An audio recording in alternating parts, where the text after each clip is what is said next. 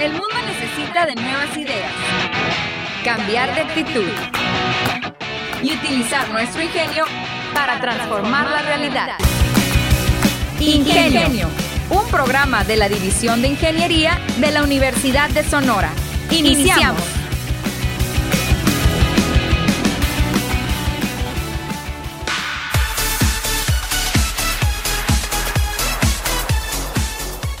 Muy buenos días, queridos redescuchas. Ya estamos aquí con toda la energía y toda la actitud. Bienvenidos a un programa más de Ingenio, la manera inteligente de transformar. Un programa muy interesante en el cual tendremos una entrevista con la doctora Raquel Torres Peralta y el doctor Federico Siret Galán, quienes nos platicarán sobre el proyecto de salud universitaria para trazar y detener el contagio del COVID-19. Antes de ir con ellos, les quiero recordar las redes sociales Ingenio Unison en Facebook, así todo pegado, Ingenio Piso Unison en Twitter e Instagram. Y también quiero enviar un saludo a todos esos héroes y heroínas en los distintos hospitales del estado. Empezando en particular con Evelia Morales en el lista de Navojoa, Yasmín Murrieta, Guadalupe Arechiga y Jorge Cortés, quienes se reportan desde distintos hospitales en Hermosillo y a todo el sector salud en el estado. A la gente de Estados Unidos, en todo México, Irlanda, Ecuador, Alemania y hasta en Singapur, los cuales tengo el honor de tener su atención durante estos 27 minutos. Ahora sí, sin más preámbulo, vámonos a la entrevista. La entrevista, la entrevista, la entrevista, la entrevista, la entrevista.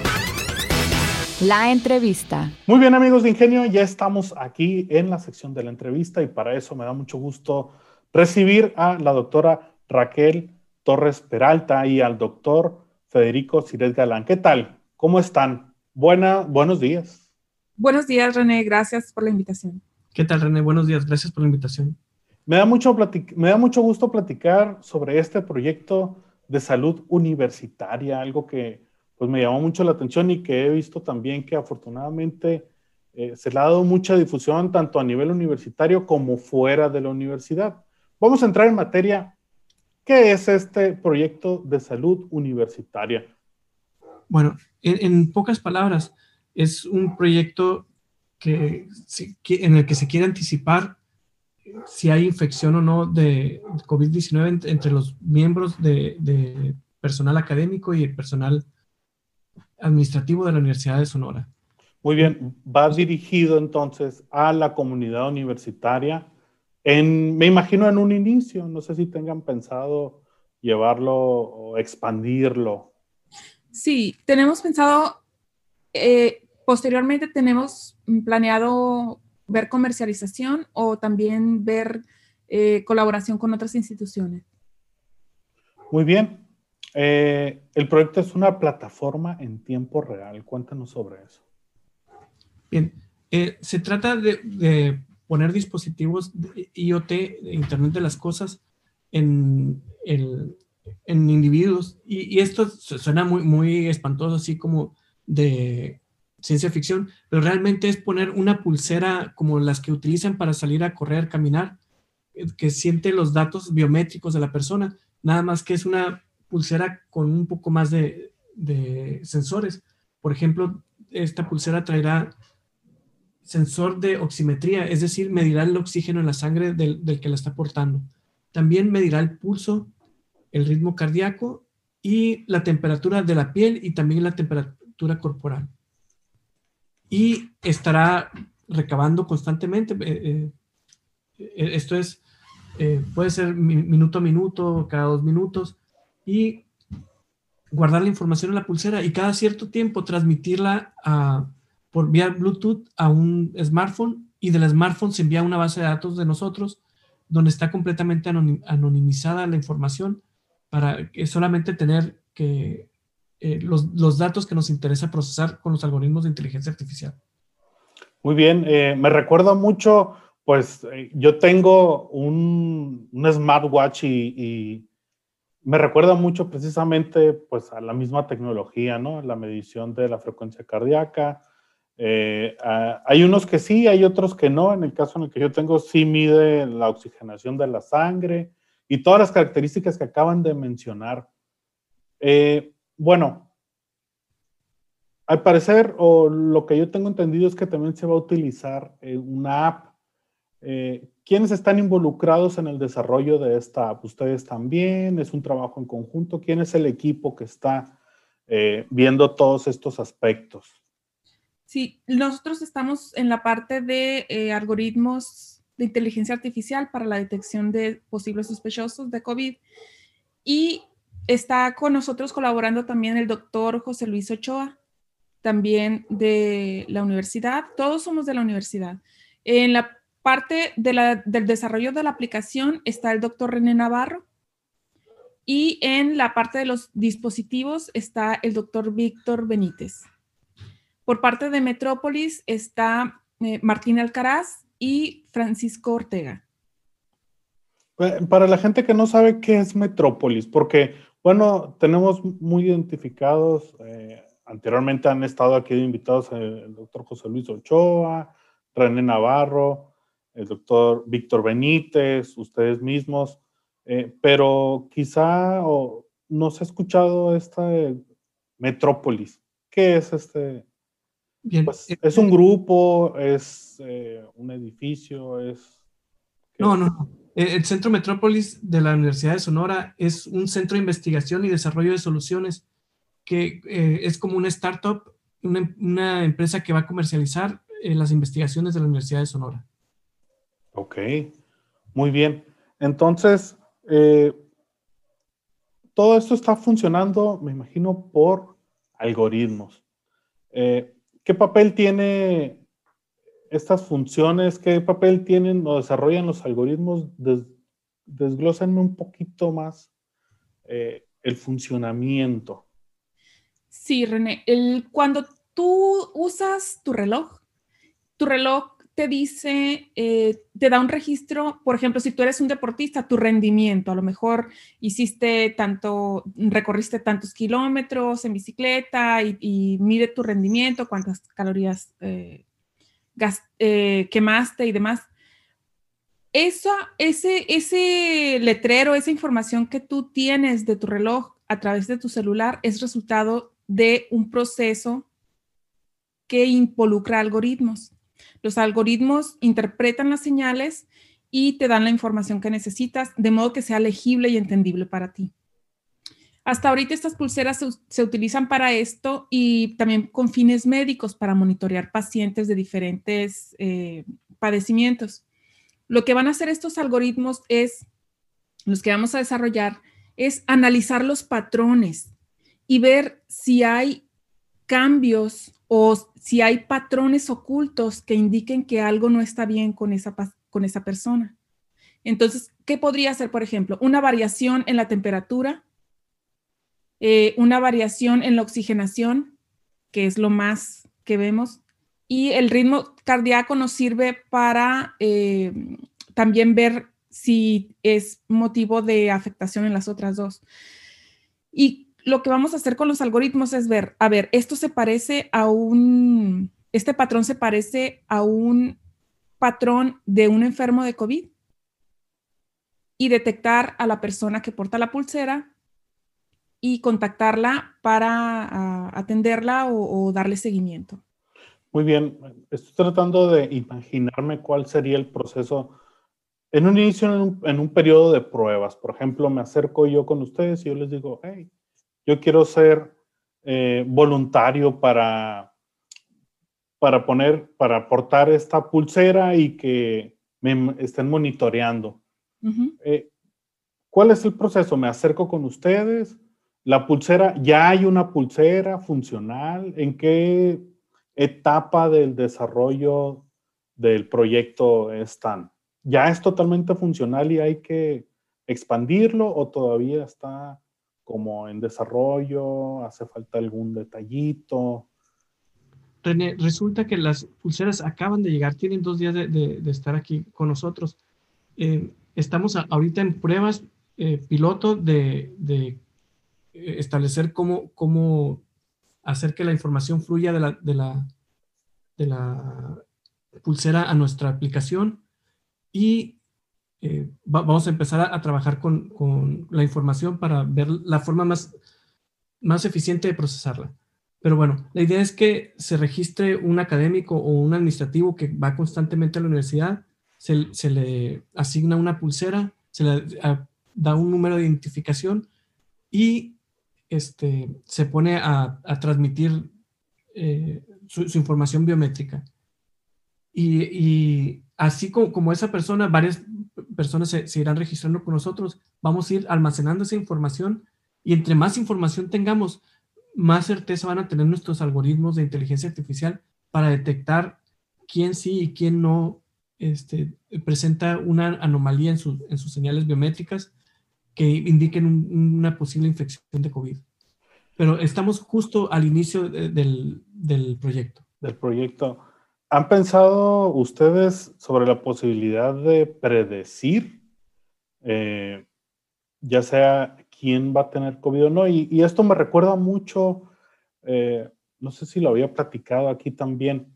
Yo creo que definitivamente todos somos datos y todos nuestros, somos animales de hábitos al final de cuentas. Entonces, eh, creo que quizá al obtener una gran, gran, gran, gran, gran cantidad de, datos durante mucho tiempo, podamos ser eh, capaces de, de predecir cuál va a ser el comportamiento tanto de las personas o quizá hasta, del virus.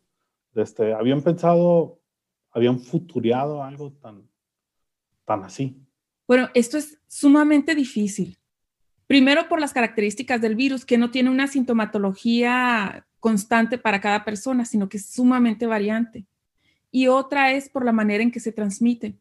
Si, pudiéramos darte una probabilidad de que te infectes, si supiéramos, como tú dices, tus hábitos, uh, qué tanto te mueves, con cuántas personas interactúas, esas personas con las que interactúas, igual, cuáles son sus patrones de movilidad, con cuántas personas interactúan, podríamos dar una probabilidad de enfermarte de acuerdo a, a eso, ¿no? Pero es sumamente difícil. Incluso podemos darte una probabilidad de qué tan bien o qué tan mal te va a ir si te enfermas de COVID, de acuerdo a tus características, a tus comorbilidades, em, a tus signos vitales. Sí podemos dar una probabilidad, pero la verdad, la certeza ahorita nadie la puede dar. Es sumamente difícil. Muy bien. Estoy viendo también que hay, se comenta mucho sobre el aire, la calidad del aire, sobre todo en, en lo que es aquí en, la app, ¿hay alguna relación entre, entre la calidad del aire y la carga viral? Obviamente tenemos que tener en cuenta si hay gente o no hay gente o qué tanta hay en un espacio cerrado, más o menos. Bien, el, el proyecto este, también tiene una medición de calidad del aire dentro de interiores y en exteriores, para hacer una comparación de la calidad del aire en el interior y el exterior. Pero en este momento no hay, no hay una eh, herramienta científica así, para detectar inmediatamente el aire está contaminado con COVID-19. No, no hay forma de hacerlo en forma inmediata. Eh, eh, no, no, esperen que, que, que hagamos algo así. No, la idea es ver qué, qué tan, qué, cuántas partículas por millón hay dentro de, de un lugar cerrado y que además esté poblado con gente y que no sepamos aún si están o no con, con COVID y medir esa calidad del aire con el exterior, que pues es este, el ambiente.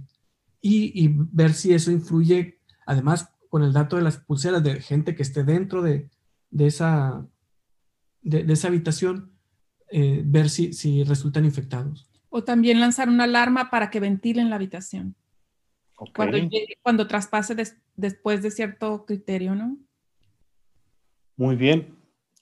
Los datos, me imagino, como les decía el ejemplo, voy y a mí me interesa, voy con ustedes, me acerco, me ponen la pulsera. Los datos que vaya a recoger eh, la app, la pulsera, van a ser, se van a utilizar de alguna otra manera, además del, obviamente, el, saber, oye, cuál es tu comportamiento y, qué tantas posibilidades conforme al monitoreo. Bien, como decía bien ahorita, doctora Raquel, cómo te va a ir si te da COVID. Pero pues al final de cuentas esos datos pues están ahí y, tienen un valor. Eh, ¿Piensan ustedes a lo mejor utilizar esos datos? No digo para una labor así de venta o algo, sino para eh, utilización ahí misma en la universidad, en la Universidad Sonora. Sí, primero quiero dejar bien claro que los datos que vamos a manejar son datos sensibles. Entonces, eh, realmente no debe existir un link entre el registro de los datos y la persona que porta la pulsera.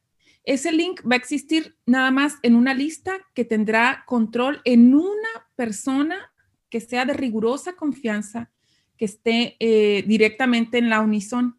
Y eso solamente va a tener acceso a esos datos cuando haya una alarma de, COVID. No va a haber manera de estarte monitoreando a ver qué tal vas, ¿no? Eh, sí. Y, también estos datos, además de eh, detectar COVID, nos sirven para muchas cosas. Por ejemplo, para detectar niveles de estrés, para detectar arritmias o que pudieras tener otro tipo de infección, otro tipo de, padecimiento. Te pudiéramos alertar, mira, hemos notado que este patrón eh, no es normal, tal vez necesites ir a un chequeo para que te, chequen tu corazón, por decirte algo. O estás pasando por niveles muy altos de estrés. Todo esto con autorización de quien porte la pulsera, por supuesto. Y si, si yo como usuario eh, estoy pensando en de qué manera, bueno, yo traigo mi pulsera, ando en mi vida normal, me empiezo a sentir mal, pero todavía no tengo la certeza ¿De qué manera me va a hacer saber a mí la pulsera? No sé si me vaya a llegar algo al correo o la misma app me va a decir, cuidado. ¿De qué manera nos va a avisar? ¿Sabes qué?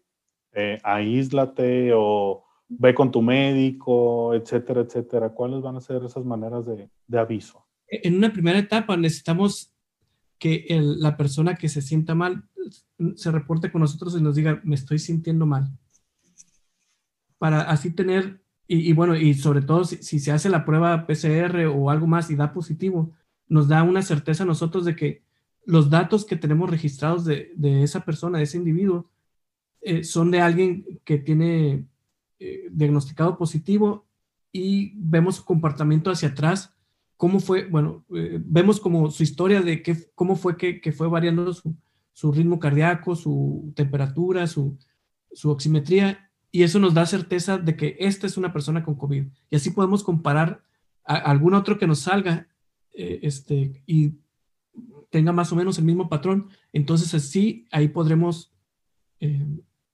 alertar de que tenemos un, un, posible caso de COVID. Bueno, esto es en la primera etapa, ¿no? Cuando estamos entrenando a los algoritmos. Ya cuando tengamos los algoritmos entrenados y que podamos abrir el proyecto a más personas, ya lo que sería, lo que queda, con los algoritmos entrenados detectaríamos a la persona a veces sin que ella nos reporte siquiera que se siente mal. Y la, a la alarma se llegaría a través de su aplicación. Se le daría aviso a través de la aplicación del celular. Sí, muy bien, porque me parece un buen detalle porque al final de cuentas, al momento de hacerlo masivo, no podemos contar con el hecho de que todas las personas van a levantar la mano y van a decir, hey, me siento mal o me siento así. O la gente va a seguir y creo que es parte de, de, del objetivo también. Estos dispositivos tienen que interceder lo menos posible quizá con nuestro día a día. Y va a llegar un punto en el que se nos va a olvidar que lo tenemos. Y también, si tú portas la pulsera, debes de también tener algo a tu beneficio, ¿no? Algo que te beneficie. Entonces tú puedes sentirte tranquilo o puedes decir, bueno, es, algo de ganar, ganar. Coopero con la investigación, pero también voy a tener esto a cambio, que es precisamente las alarmas cuando hay algo mal o anormal en tus patrones. Muy bien. Y bueno, vamos a cambiar un poquito siguiendo dentro de lo mismo. Eh, esto es solo un ejemplo de lo que se puede hacer cuando se aplican cosas de ingeniería en Internet de las Cosas e inteligencia artificial. Y me da mucho gusto, eh, doblemente gusto tenerlos aquí porque pues ustedes dos han estado eh, involucrados en la creación y en el desarrollo y ahora pues ya que va caminando, es un niño que han ido haciendo crecer la maestría. Eh, me gustaría que me contaran un poquito sobre eso, cómo va la maestría. Eh, hay una convocatoria abierta en este momento, ¿cómo puede ingresar la gente a la maestría? así es, este, René.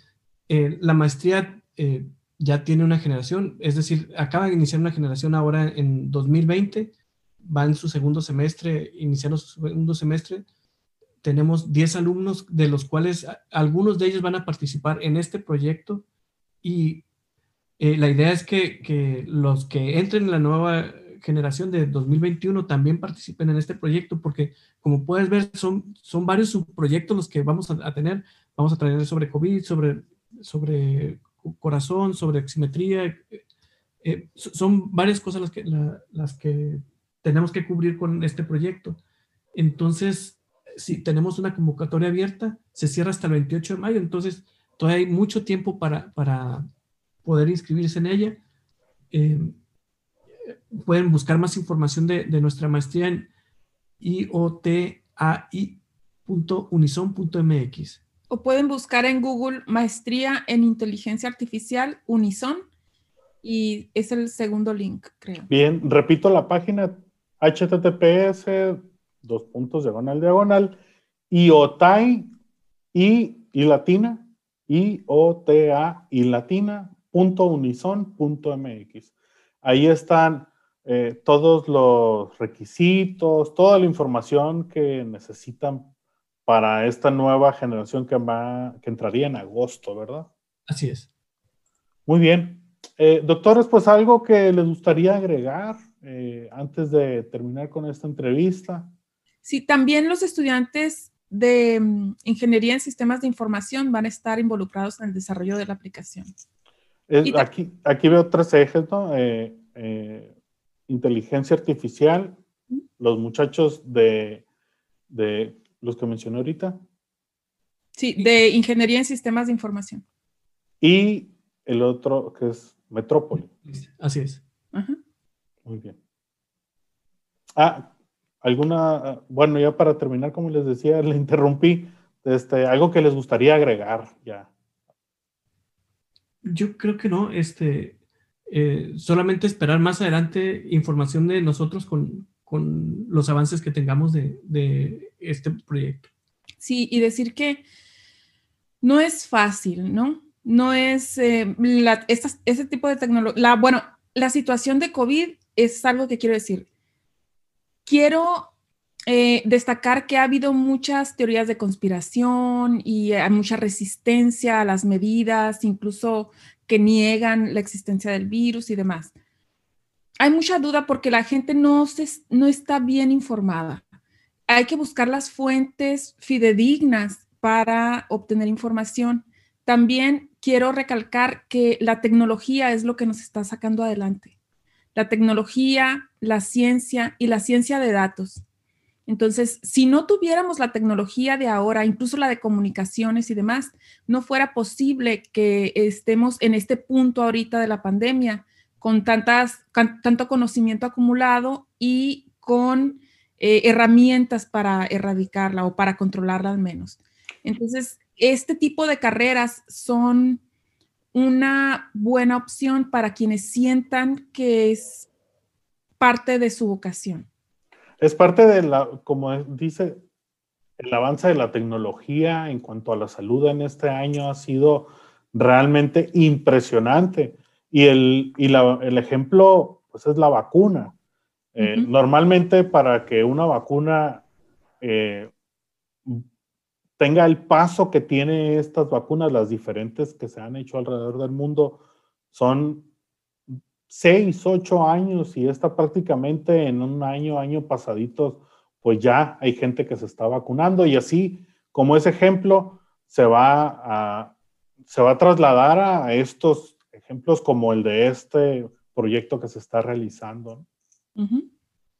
Muy bien, eh, pues muchas gracias por, estar aquí con, nosotros en Ingenio. Voy a estar muy al pendiente de lo que, de lo, cómo vaya avanzando este proyecto y estoy seguro que pues voy a seguir eh, escuchando de ustedes. De seguro van a estar, en cuanto tengan un avance, me avisan o aquí vamos a estar en contacto para que regresen y le cuenten a la gente cómo va avanzando esto.